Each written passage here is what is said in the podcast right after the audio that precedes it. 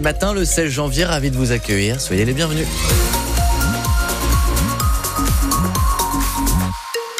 Allez, soyez prudents sur les routes. On a euh, quelques forts ralentissements. euh, alors inhabituels déjà au sud de Célestat sur la 35, un bouchon sur près de 3-4 km en allant vers Guémar. Que se passe-t-il? Vous perdez 20 minutes sur votre trajet. 03 88 25 02 02 pour euh, nous prévenir, nous alerter. Assez chargé aussi aux abords de, Colmar, plus que d'habitude. C'est pour ça que je me permets de le signaler, notamment à hauteur d'Andolsheim en direction de Colmar. Est-ce que tout ça est lié au verglas? Parce que ça glisse forcément sur les routes ce matin. Les températures sont bien basses. Vous nous prévenez, euh, France Bleu Alsace est à, est à vos côtés. Donc les températures, oui, de moins 11 à moins 3 ce matin, pas plus de 2 degrés cet après-midi à Saint-Louis.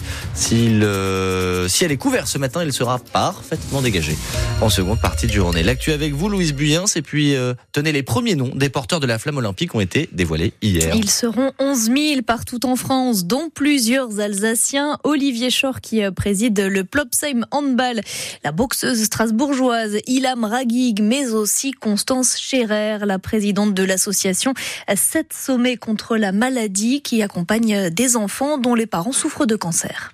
Moi, je suis ancienne skieuse de haut niveau. Euh, je skie avec euh, Clément Noël, notamment, donc euh, bah, champion olympique justement, euh, et, et Thibaut Favreau. Et donc, ça a toujours été un grand rêve pour moi. Je continue à suivre le sport de très près et les JO notamment. Donc, c'est sûr que ça a été toujours très impressionnant. Et mon père était aussi fan de sport et regardait énormément de sport. Donc, c'est, enfin, franchement, je pense que je n'avais juste jamais imaginé pouvoir vivre ça dans ma vie, tout simplement. Et c'était même pas un rêve parce que pour moi, ça me semblait inaccessible. Donc euh, c'est c'est magnifique, c'est génial et et, euh, et j'espère que toutes les personnes qui porteront la flamme olympique seront euh, seront aussi euh, heureux euh, de, de vivre ce moment. Et la liste complète des Alsaciens porteurs de la flamme est sur francebleu.fr Alsace. Et puis dans quelques minutes, à 8h15, nous serons avec l'une des heureuses élues, Magali Magaille, la manager générale du volet Mulhouse Alsace. Et en parlant des Jeux Olympiques, on vous dévoile ce matin en exclusivité la tenue officielle des athlètes français.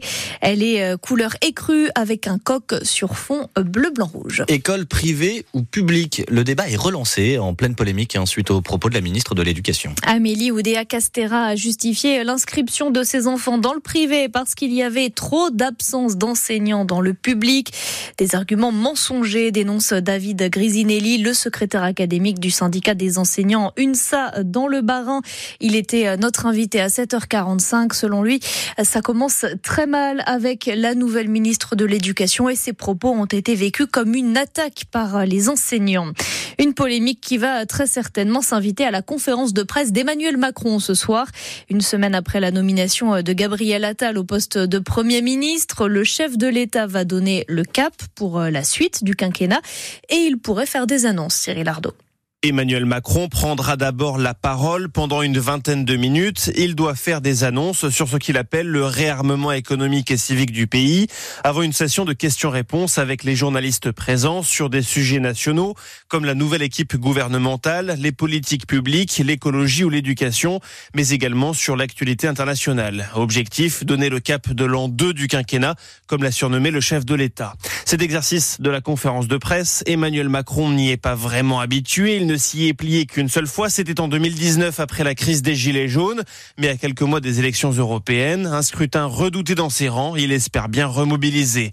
Hier soir, il a d'ailleurs réuni les parlementaires de la majorité, les appelant à l'unité et à avoir de l'audace. Ce sera ensuite à Gabriel Attal, le Premier ministre, de se mettre à pied d'œuvre pour convaincre, avec sa déclaration de politique générale devant le Parlement, a priori la semaine prochaine, une prise de parole destinée à mettre en musique la feuille de route présidentielle. La conférence de presse a lieu à 20h15. Elle sera diffusée à la télévision donc et également sur francebleu.fr. Il est 8h04, c'est France Bleu Alsace. L'abattoir de Haguenau, Louise, est à deux doigts de fermer ses portes. Le site créé il y a plus de 50 ans a du mal à survivre à cause de la hausse des prix et de la baisse de la consommation de viande. Et s'il met la clé sous la porte, c'est toute une filière qui va en souffrir puisque c'est l'unique abattoir du Bas-Rhin pour le bœuf, le veau et l'agneau, d'où la grande inquiétude sur place. Antoine Ballandra. Il y a d'abord les prix de l'énergie. L'abattoir en consomme beaucoup.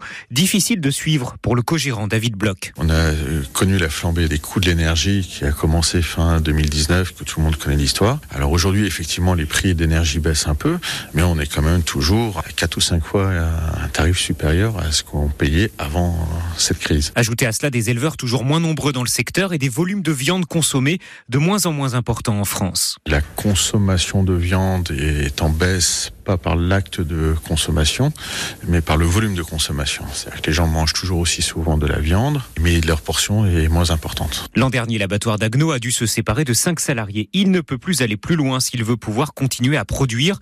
Et vu les prix pratiqués, les éleveurs se tournent de plus en plus vers l'abattoir moins cher de Sarrebourg.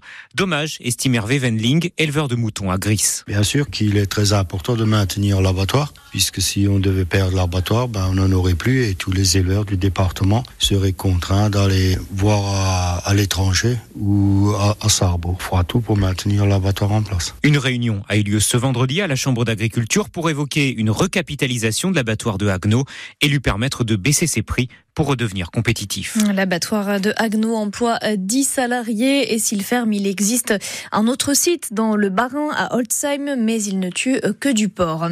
Le cyclone Bellal touche maintenant l'île Maurice. Elle est en alerte maximale. Une personne est morte, tout comme sur l'île de la Réunion, où il y a aussi beaucoup de dégâts matériels. Des pompiers, des agents d'Enedis et du matériel d'urgence vont arriver sur place cet après-midi. Chez nous en Alsace, attention à la neige et au Nos deux départements passeront demain matin en vigilance orange.